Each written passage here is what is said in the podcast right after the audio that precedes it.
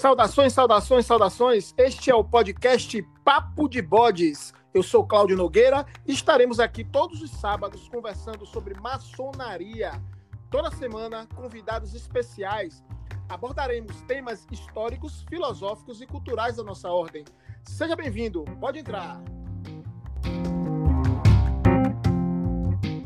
E hoje teremos o episódio de número 53 e falaremos sobre o tema A História da Maçonaria Brasileira, parte 2, com o nosso irmão Ken Ismail. Seja muitíssimo bem-vindo novamente, meu irmão. Pode entrar. Meu irmão Claudio, eu que agradeço. É uma honra estar aqui novamente com você, para a gente dar continuidade nesse assunto, história da nossa maçonaria brasileira. Chegamos ao século XX, meu irmão. Começamos as primeiras décadas, vamos dizer assim, bonito, né? Abrindo bibliotecas, escolas, chegamos até a ter um presidente, mas também é a época da primeira cisão do GOB, o Grande Oriente do Brasil, tem um racha. Conta um pouco para a gente, meu irmão, dessas primeiras décadas da maçonaria do século XX. É, a, a gente concluiu o século XIX com uma fusão do, de dois grandes orientes, que eram rivais já há algum tempo, que era o Grande Oriente dos Beneditinos, com o Grande Oriente do Lavradio, que é o, o GOB em si, né?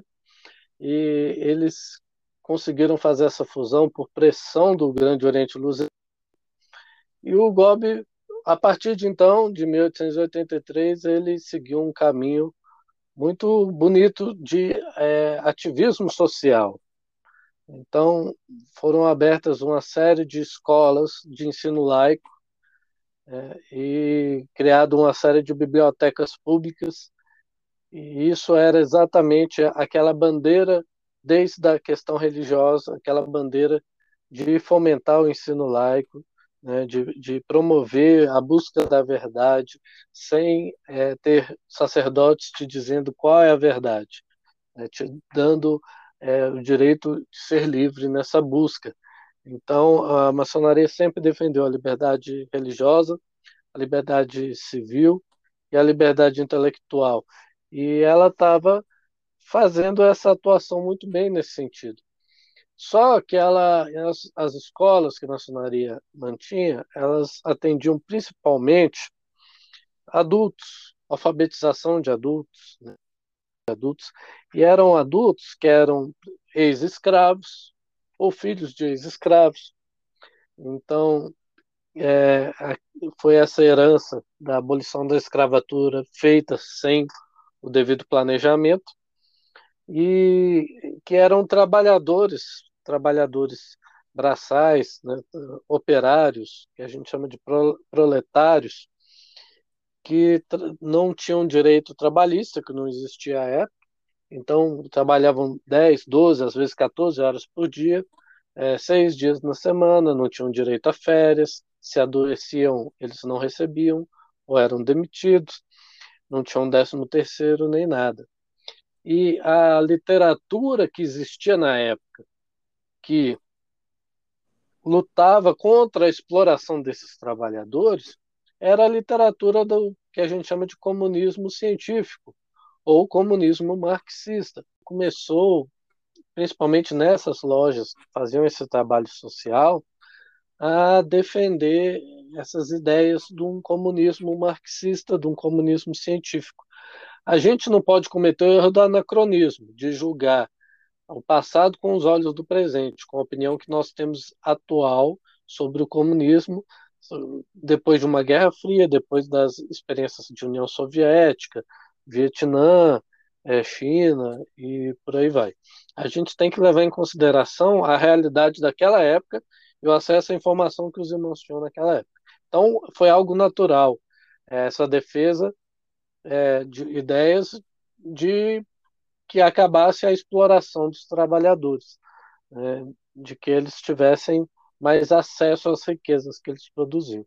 Foi uma bandeira até pelo menos 1922, quando o Cominter, que é o, o Comitê é, Comunista Internacional, começou a atacar a maçonaria.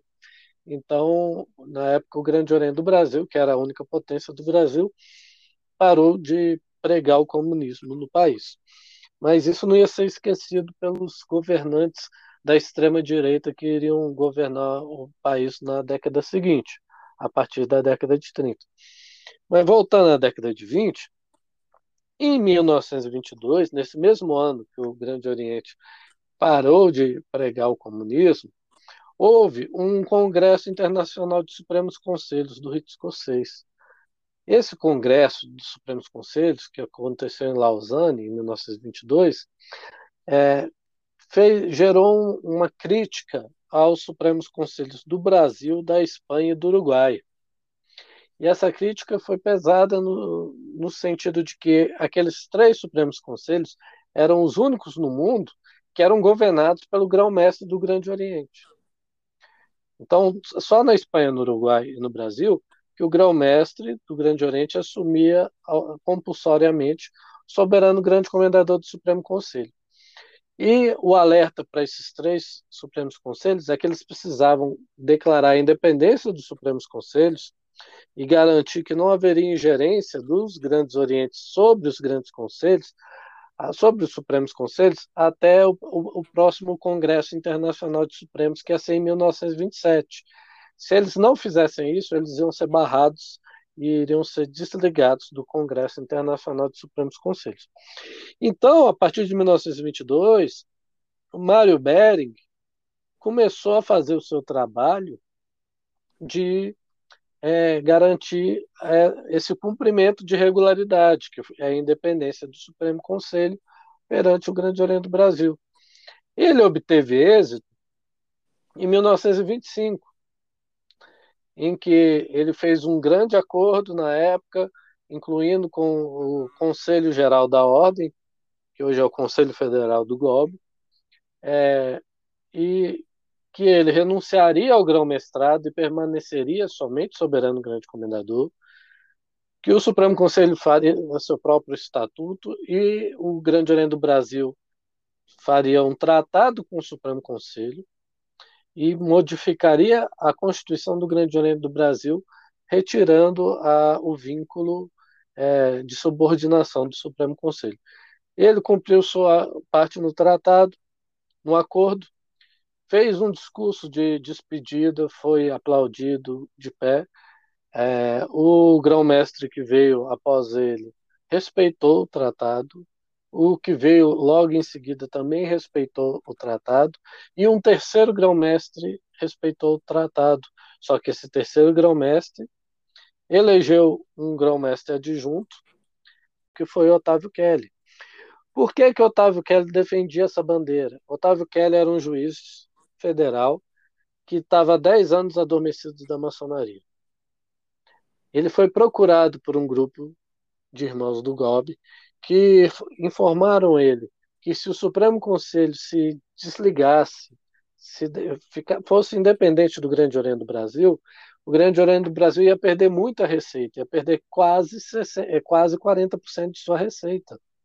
E o Grande Oriente do Brasil já estava endividado o próprio Palácio do Lavradio estava é, em perigo de ser, ser protestado por conta de um empréstimo em que ele tinha, foi dado de garantia. Então, eles tinham um, um, grande medo do Grande Oriente do Brasil vir à falência e perder o Palácio do Lavradio se perdesse a renda que vinha do Supremo Conselho.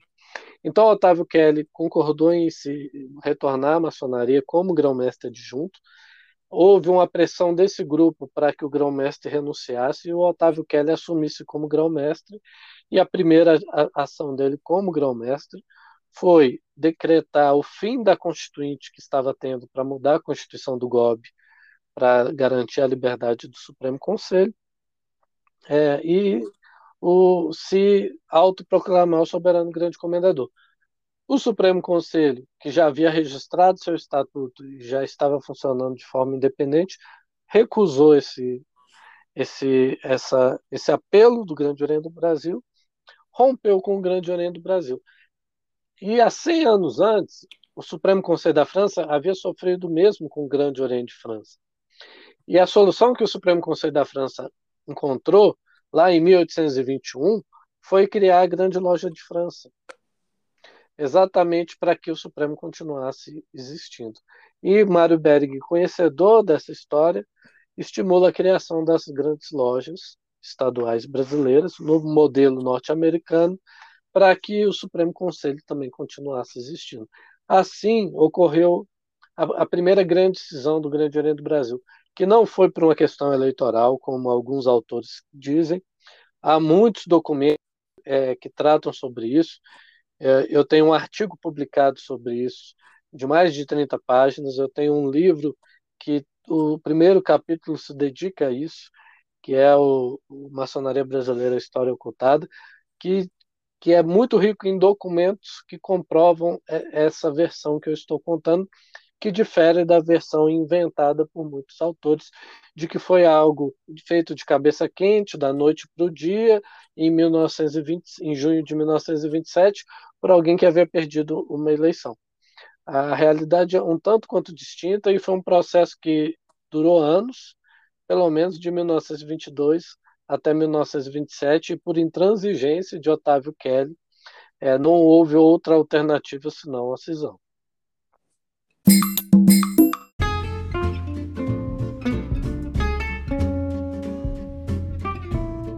Apoio Cultural www.comotal.com.br Artigos maçônicos. Perfeito, meu irmão. Vou pedir ao irmão agora aqui para fazer, vamos dizer assim, um salto um pouco maior, porque chegamos aí ao final da década de 20. Eu queria entrar na década de 30, mas dar uma esticada até mais ou menos os anos 80, porque é, são momentos importantes é, na, na, história do Brasil e que a maçonaria passa por esse momento né, de uma forma bastante interessante. Eu queria que o irmão falasse sobre essa, esse momento, que é justamente no decorrer entre os anos 30 e 80, né, que nós tivemos duas ditaduras: a ditadura de Getúlio e a dos militares. Né? E de quebra, uma segunda grande cisão. Tempos difíceis, hein, meu irmão? Fala um pouco para a gente aí.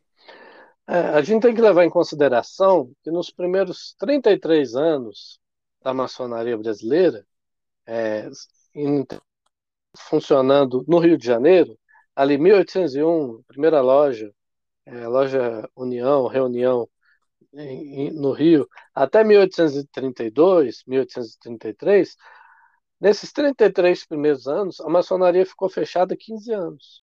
Então, em 1818, Dom, Dom João VI proibiu a maçonaria, porque a maçonaria tinha se envolvido Revolução Pernambucana em 1817. E em 1822, Dom Pedro fechou a maçonaria por suspeita após a independência e ia começar a defender a proclamação da República por conta do grupo do Gonçalves Ledo, que eram publicamente republicano. E aí só voltou em 1832 com a abdicação do Dom Pedro II. Então a gente teve toda vez que a maçonaria brasileira se envolveu com política, ela quebrou a cara, ela foi fechada. Isso é, é uma irregularidade maçônica internacional, envolvimento de maçonaria com política é, é vetado internacionalmente, apesar dos brasileiros terem essa vaidade de quererem que a maçonaria seja um partido político e se envolva com política. Quando a gente chega na nova era de Vargas, em 1937, os integralistas, que eram fascistas brasileiros, que era a extrema-direita brasileira, é, e eram bem fascistas, usavam camisa verde, com um, uma, um, bra, um, um bracelete sobre a camisa com o símbolo do Sigma, que era o símbolo dos e, e os integralistas, por seguirem uma, uma cartilha é, nazista, fascista, o nazismo estava perseguindo a maçonaria, utilizando uma acusação russa de uns anos anteriores de que a maçonaria estava envolvida numa conspiração comunista judaico-maçônica. E os integralistas, liderados por, pelo seu intelectual da época, que era o Gustavo Barroso, da Academia Brasileira de Letras, eles começaram a defender essa bandeira, de que o Brasil ia sofrer uma revolução comunista judaico-maçônica. E aí, Exatamente. É muita aí, coisa. É muita coisa. Que era uma cartilha. Já é... tinha YouTube naquela época, não, né? Pois é, era uma cartilha nazista, do, do Partido Nazista, que falava dos sábios de Sião, né, que eram um priorado de sábios de Sião, que eram os judeus, maçons e os comunistas para dominar o mundo, que é falsa, comprovadamente falsa. Mas os integralistas pregavam isso, os integralistas tinham a maioria dos cargos de governo, muitos militares eram integralistas, formados por militares do Exército Brasileiro, e eles é, começaram a pregar que ia ocorrer no Brasil a Revolução Comunista Judaico-Maçônica. E aí um, uma das primeiras ações do governo federal foi é, de, decretar o fechamento da maçonaria. E a maçonaria no Brasil foi fechada. Foi fechada, todo mundo seguiu a risca, todas as autoridades policiais foram nos, nos templos maçônicos, os edifícios maçônicos, lacraram os edifícios. É, o, o, Estado assumiu muitos dos, dos edifícios maçônicos, pegou, roubou para si, leiloou, vendeu os edifícios maçônicos, saqueou muitos templos maçônicos, é, depredou, destruiu muita coisa. E a maçonaria ficou por alguns anos fechada por conta disso. É, e utilizaram o discurso do Gobi até naquele período entre 1917 e 1922 que defendia o comunismo como uma das provas da, de que a maçonaria brasileira estava envolvida nessa né, nesse grande golpe é, maçônico judaico comunista. É, algum, algumas localidades só puderam retornar ao trabalho depois de 1940, depois do suicídio de Vargas. Então, por exemplo, é, em Pernambuco, é, que já tinham esse histórico de ser revolucionária, eles não conseguiram voltar antes. Em São Paulo, no Rio, eles conseguiram voltar no final de 1989, só ficaram dois anos fechados. Mas em outras localidades, eles ficaram por muitos anos é, de portas fechadas por conta disso. É, e é, a maçonaria em vez de seguir o exemplo maçônico, e que exemplo maçônico é esse? Na Alemanha, é, enquanto os maçons franceses, alemães e de outros países da Europa defenderam a maçonaria, foram presos em campos de concentração e funcionaram lojas maçônicas dentro de campos de concentração. E aí a gente tem um, um livro do Robert Cooper, que é da Escócia, que chama o, o Triângulo Vermelho, que é sobre a perseguição aos maçons é, no nazismo, a maçonaria brasileira se prostituiu para a era Vargas. Então, fez acordos escusos de entregar os irmãos suspeitos de comunismo para serem é, interrogados, vamos assim dizer, pelo DOPS. Que o DOPS foi criado. É, o DOPS foi criado por Vargas. Tem muita gente que acha que é da pós 64, mas não, foi criado por Vargas na, no, no Estado Novo de Vargas.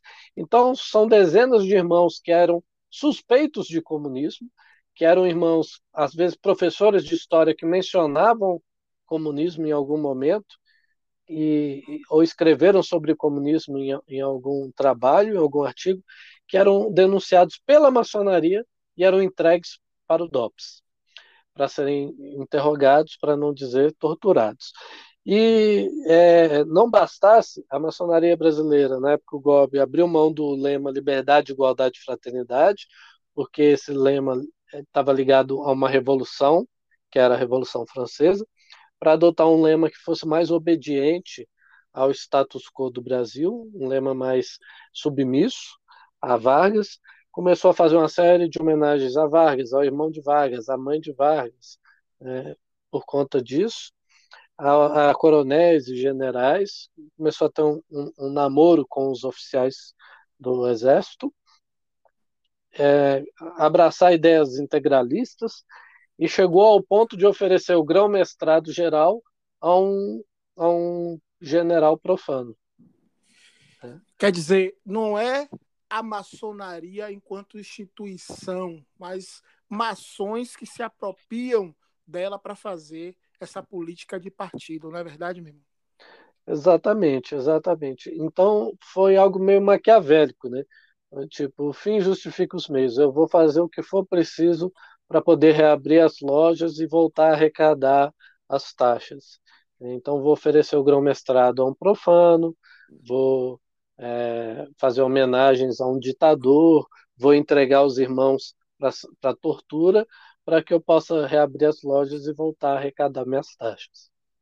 E quando vem a ditadura militar, a gente já tinha todo esse passado da era Vargas é, engavetado e a gente já tinha aprendido essa lição de submissão à, à ditadura, a ponto da, do Grande Oriente do Brasil ter sido uma das primeiras instituições do Brasil a publicar uma carta aberta de apoio ao golpe é, de 31 de março de 1964. No dia 2 de abril, já estava declarando o seu apoio.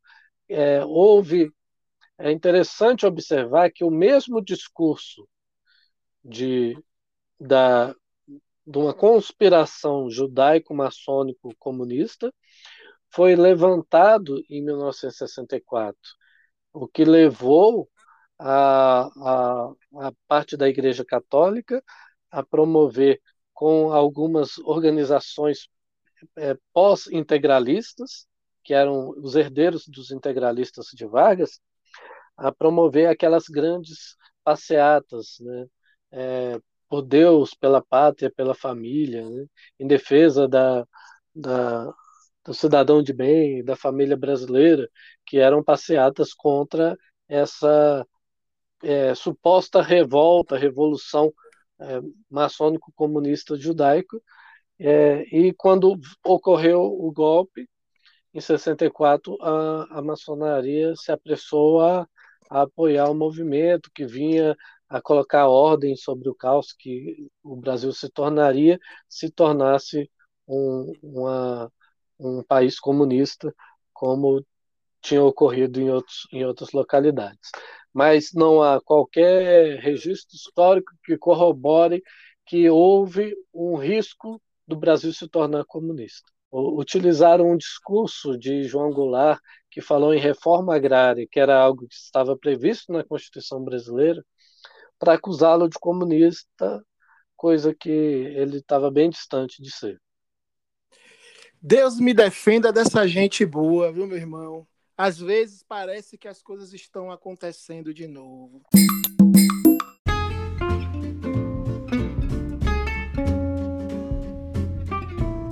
Siga nossas redes sociais: Instagram e Facebook. Papo de Bodes. Diga aí, meu irmão. Aí você avança para os anos 70 e tem a segunda cisão como foi, como foi essa história dessa segunda cisão, meu irmão? Então, muita gente também quer acreditar que a segunda cisão também foi algo da noite para o dia, feito de cabeça quente por conta de perder uma eleição e não aceitar. E a história não é bem assim. Se a gente pega lá em, na década de 60, vários grandes orientes estaduais do GOB já começam a se manifestar formalmente é, incomodados com a centralização de poder, incomodados dos grandes orientes estaduais não terem autonomia mínima para emitir um plano de iniciação, para emitir uma carta constitutiva ou nada do gênero. Né? Então, eles já pediam ao poder central uma maior autonomia para os grandes orientes estaduais. E essa questão, como eles não chegaram a serem ouvidos, eles começaram a se reunir e fizeram uma grande reunião dos grão-mestres dos grandes orientes estaduais em São Paulo, em 1972, para definir a criação de uma chapa de oposição, porque haveria eleição em 73, que garantisse é, a, uma transformação ao GOB que desse maior autonomia, maior poder para os grandes orientes estaduais, né? porque é, eles não conseguiam julgar um membro de uma loja, tudo era feito via poder central. E o grão-mestre do GOSP, do Grande Oriente de São Paulo, que é, foi suspenso, E o Grande Oriente de São Paulo sofreu uma intervenção lá em 1972, um ano antes da eleição, por ter sediado essa reunião. É, o GOSP não, entrou na justiça profana contra essa, essa intervenção, contra a suspensão do grão-mestre, e a briga tom, tomou o tribunal profano, o tribunal comum, em que essa questão começou a ser julgada lá em 1972. Em 1973, houve a eleição, de um lado, o candidato de oposição Atos Vieira de Andrade, de Minas Gerais, com apoio da maioria dos estados, e do outro, o Osmani Rezende, é, que era do Espírito Santo, com apoio só do Poder Central do Maranhão e do Espírito Santo, basicamente. E o, na primeira contagem, a oposição venceu, a ponto de até Paz Grão-Mestre Geral do GOB mandar carta parabenizando o Atos Vieira de Andrade pela eleição. Mas na recontagem dos votos, muitos votos é, dados à oposição foram é, anulados, a ponto da, de se declarar o Osmani Rezende, o candidato da situação, como vencedor. A questão, a eleição foi fraudulenta de tal forma que dez grandes orientes estaduais se reuniram em Belo Horizonte, num hotel, e resolveram que iriam se desligar do Grande Oriente do Brasil, nascendo assim o, o que se chamou inicialmente de Colégio de Grão-Mestres de Comab, que é a Comab como nós conhecemos hoje. Então, o próprio Grande Oriente do Distrito Federal, Grande Oriente de Minas Gerais, Rio Grande do Sul, Santa Catarina, o GOSP, né, é, todos eles é, se desligaram do Grande Oriente do Brasil é, por conta dessa questão da, da eleição. E isso em plena ditadura, e, o que mostrou que a maçonaria brasileira ela, ela acabou se fragmentando.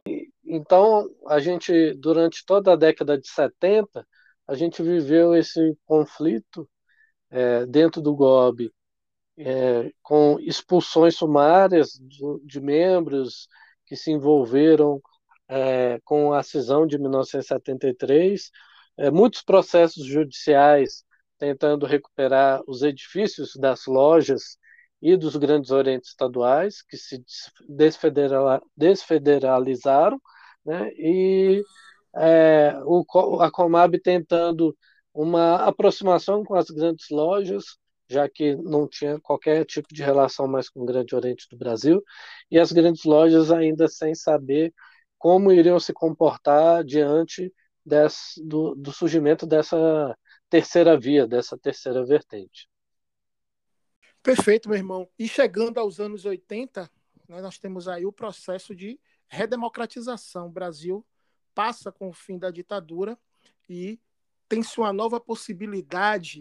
Eu quero saber como é que a maçonaria se comportou nesse processo de transição, como é que houve é, essa, essa, essa relação com a redemocratização e como foi essa transição entre, da maçonaria para o século XXI, como foi o final do século XX para a maçonaria. Chegamos vivos ou perdemos o fio da meada? É, é interessante a gente observar que a maçonaria, na década de 80, ela estava tão afundada nos seus próprios problemas, e esses problemas não só das duas grandes cisões, né? Então as grandes lojas, o Grande Oriente do Brasil com seus grandes orientes estaduais e os grandes orientes independentes da Comab, e tentando definir como que seriam as relações dessas instituições é, e travando uma verdadeira guerra fria entre essas vertentes, não só nacionalmente dentro do Brasil, mas principalmente internacionalmente, em busca de reconhecimento, tendo o Grande Oriente do Brasil o apoio do bloco da Grande Loja Unida da Inglaterra e as grandes lojas da CMSB, o apoio do bloco das grandes lojas dos Estados Unidos e do, do COGMNA, né, que é a Conferência dos grãos mestres dos maçons da América do Norte. E da CMI, que é a Confederação Maçônica Interamericana, até essa época, Estados Unidos e toda a América Latina só reconhecia as grandes lojas, basicamente, e a Inglaterra e as suas secasas, é, Escócia, Irlanda e Commonwealth, reconheciam o Grande Oriente do Brasil. E eles travavam uma verdadeira guerra fria entre eles nos campos internacionais, em busca de reconhecimento, um acusando o outro. O GOB acusando as grandes lojas de irregularidade de origem, as grandes lojas acusando o GOB de irregularidades de prática, e a Comab buscando ali se, se estruturar, se organizar e garantir pelo menos a intervisitação. Que a maçonaria ficou alheia do, da redemocratização do Brasil. Mas, por outro lado, os formadores de opinião, as lideranças, os intelectuais brasileiros que vieram, que retornaram na anistia para o Brasil e que colaboraram no processo de redemocratização do Brasil, eles tinham a pior das visões quanto à maçonaria, que apoiou Vargas. Eles tinham a visão da maçonaria que apoiou o golpe de 64. Os civis que herdaram foram os civis que foram perseguidos durante a ditadura, que eram os líderes estudantis, os artistas, os intelectuais que tiveram que se exilar em outros países. Então, eles conheciam a participação da maçonaria pró-ditadura militar.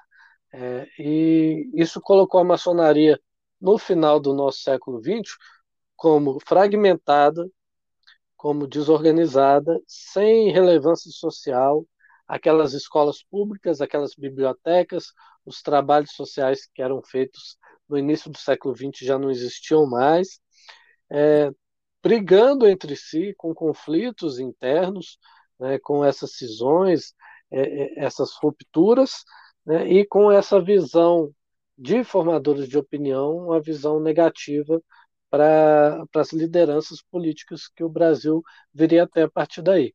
Então, não tinha um, um cenário pior para a maçonaria brasileira do que esse cenário do final do século XX.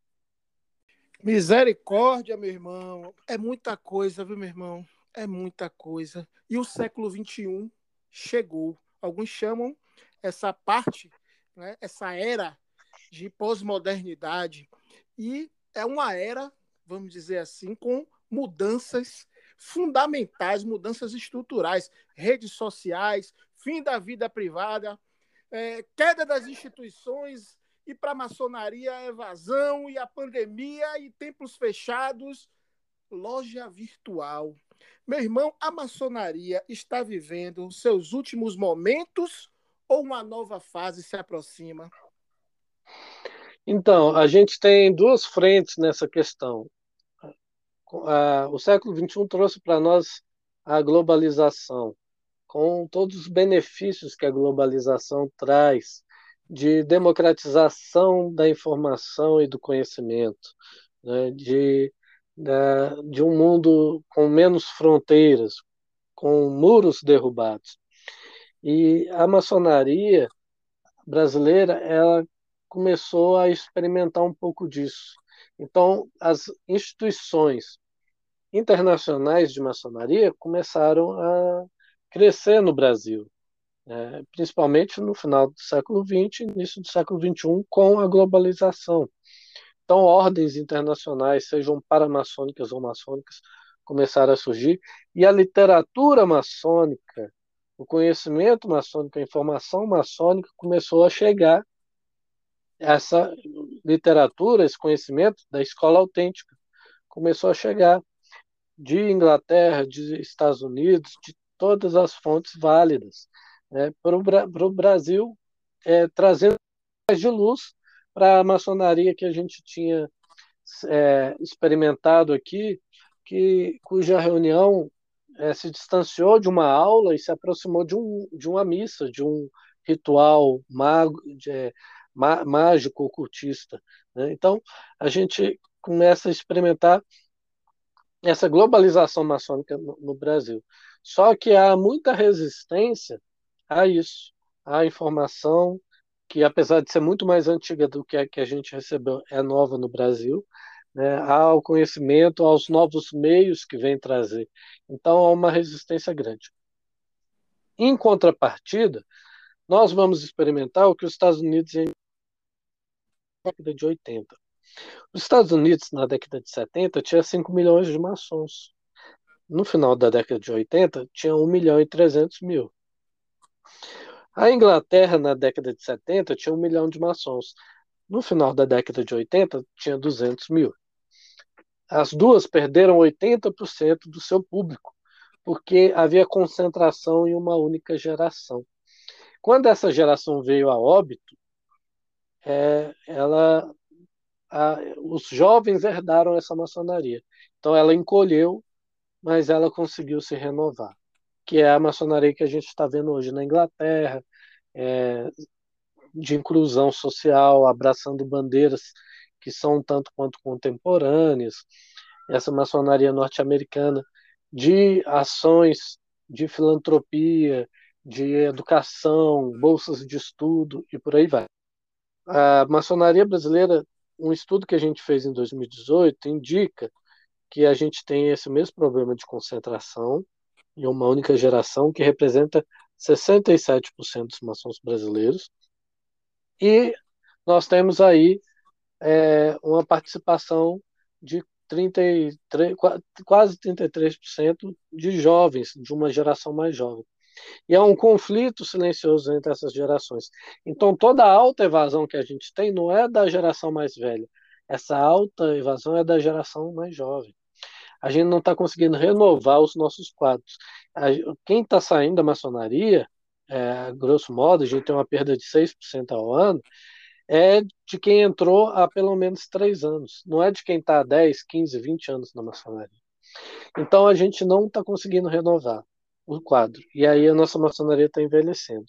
E a projeção é que daqui a, a praticamente 15 anos, nós vamos ter uma perda de mais de 70% dos maçons brasileiros que vão vir a óbito por conta dessa concentração de idade, concentração em uma única geração.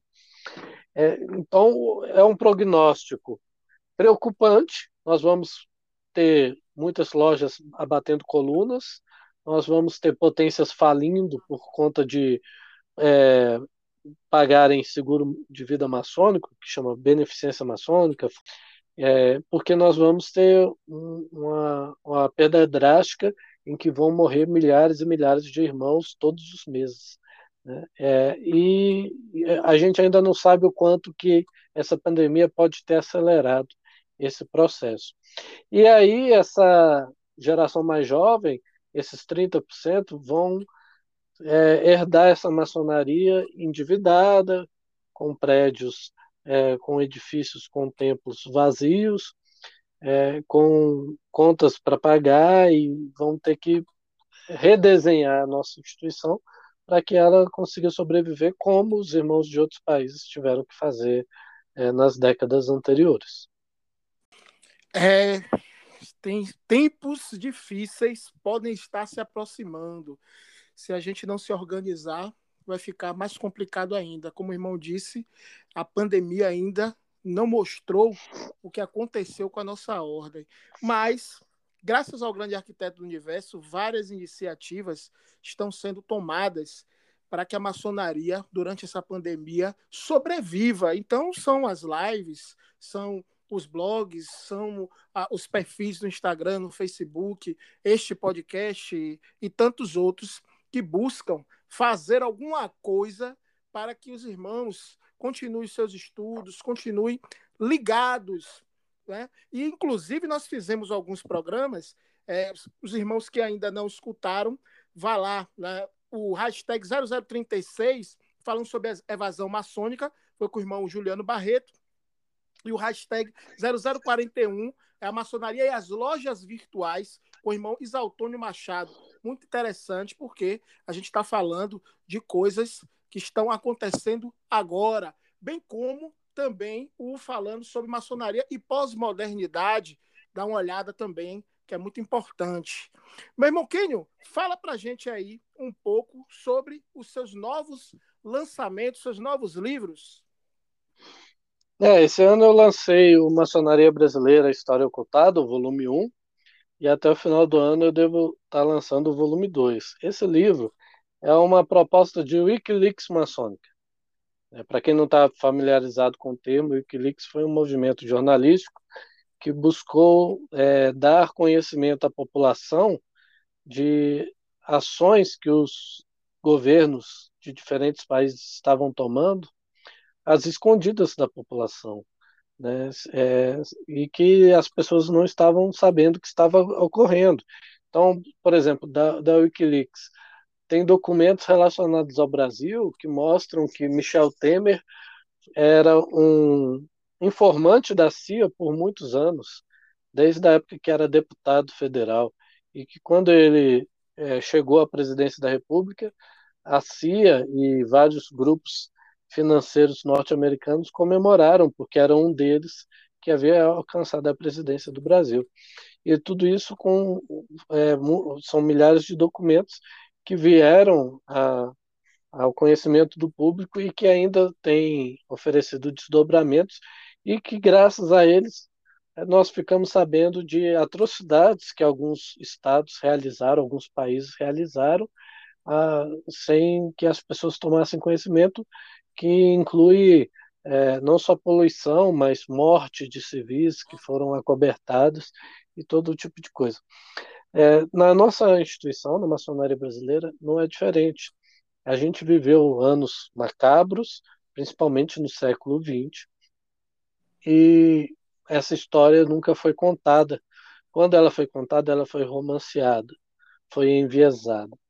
E aí a intenção era oferecer acesso aos irmãos aos documentos que comprovam o que realmente aconteceu. Então, vários irmãos colaboraram, é, que a identidade deles ia ser preservada, foram dezenas de milhares de páginas de documentos fornecidos que mostram os bastidores da Guerra Fria entre grandes lojas e GOB, né, de perseguições, e que comprovam coisas que nós nem imaginávamos que tinha ocorrido. E quando eu falo de, de coisas, é que tem relação à corrupção, que tem relação à tortura, de irmão torturando irmão, que tem relação a furtos, que tem relação a mentiras, a traições, e uma série de é, outras atitudes tomadas pelo escalão de potências maçônicas brasileiras, sem que a base tomasse ciência do que estava acontecendo. Então, muitas vezes fingiam uma paz aqui no Brasil, enquanto faziam ataques é, nas relações internacionais, é, para não dizer coisas piores. E tudo isso sendo feito em nome das relações de poder, em nome do poder é, simbólico de Bourdieu, em nome do poder disciplinar que Foucault nos ensina. Então, suspensões, expulsões, perseguições, é, em aplicação de um poder disciplinar e discursos falsos de que fulano, é, tal potência é espúria, tal potência é irregular, é, você precisa de mim para conseguir tal coisa, em nome de um poder simbólico. Tudo isso é apresentado de, com citações diretas e apresentando os documentos. E então, por conta dessa questão da história ser apresentada, a história real, ser um tanto quanto diferente da história que nos foi contada ao longo dos anos, é, eu tomei o cuidado de incluir no livro um QR Code que dá acesso a um drive em que todos os documentos, é, assim como a Wikileaks faz, todos os documentos citados na obra estão disponíveis em PDF para os irmãos consultarem. Essa, essa obra, Maçonaria Brasileira, História Ocultada, alguns irmãos perguntam por que você não colocou a história oculta e sim ocultada? Porque oculta é, tem pode ter, estar oculta é, e, porque, sem ser proposital. Quando eu uso o termo ocultada, significa que ela está oculta propositalmente, que foi ocultada por alguém. E muitos documentos indicam exatamente isso, que propositalmente há uma ocultação do nosso passado, né, para que discursos de poder é, tenham um certo sentido e sejam replicados pelos dominados. E a obra se dedica a isso. A gente iniciar uma nova fase da maçonaria brasileira, uma fase de união, mas sem ser com base no, em mentiras, em uma maquiagem que qualquer gota de suor ou chuva vai cair. Então, que sejam baseadas em fatos reais, que a gente tenha é, ciência do que realmente ocorreu, para que a gente não repita os mesmos erros do passado. Eu acho que isso é extremamente importante, porque hoje a gente vive uma fase de união que ela é muito frágil, que ela ela está ocultada de certa forma do, do de, o que essa união foi construída. A gente precisa trazer luz a, ao que realmente ocorreu em 27, em 73, é, em Vargas, é, na ditadura de 64, o que tem ocorrido nos últimos anos, essa Guerra Fria que foi travada internacionalmente pela maçonaria brasileira e esse período de união que a gente começou a experimentar agora, mas que os bastidores dele precisam ser revelados. A verdade tem que aparecer. O novo sempre vem, meu irmão.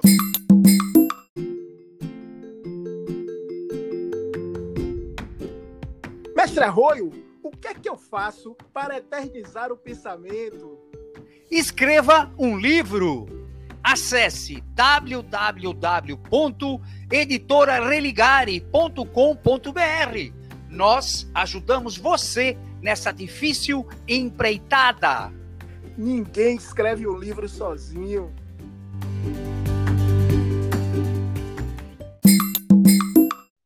Meu irmão Kenio, gratidão, gratidão, gratidão pela sua participação aqui em dois episódios. Realmente um show de história. Realmente é o que a gente precisa estar antenado com a história, com base científica, buscando conhecimento. Maçonaria é para isso, é para evoluir, é para buscar informação. Doa a quem doer.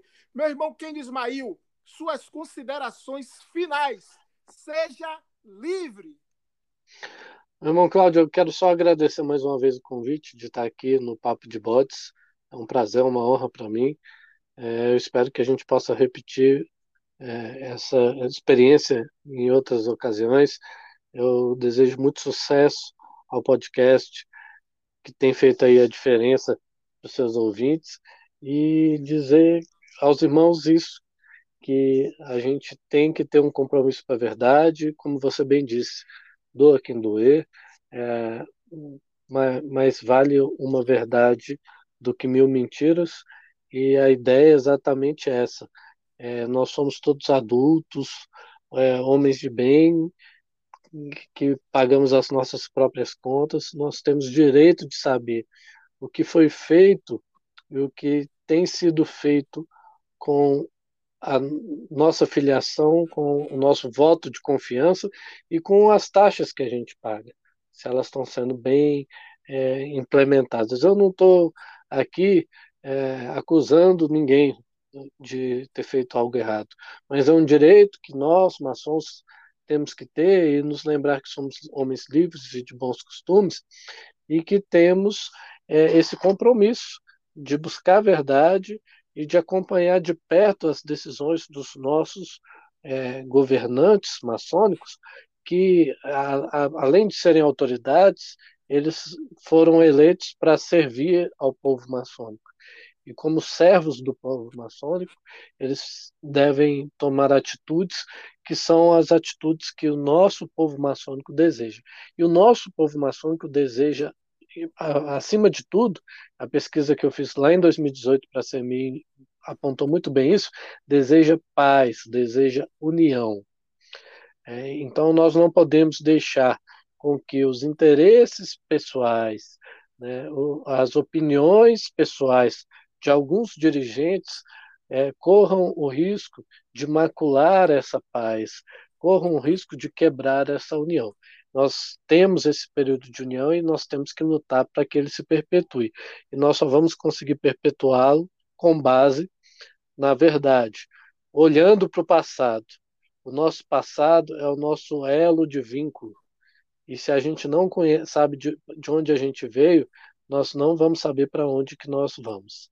Então, a gente, o passado, a história tem essa importância da, de nós sabermos quem nós somos, por sabermos de onde nós viemos e qual caminho foi trilhado até aqui, para que a gente possa trilhar um caminho bem melhor daqui para frente e parar de repetir os mesmos erros do passado.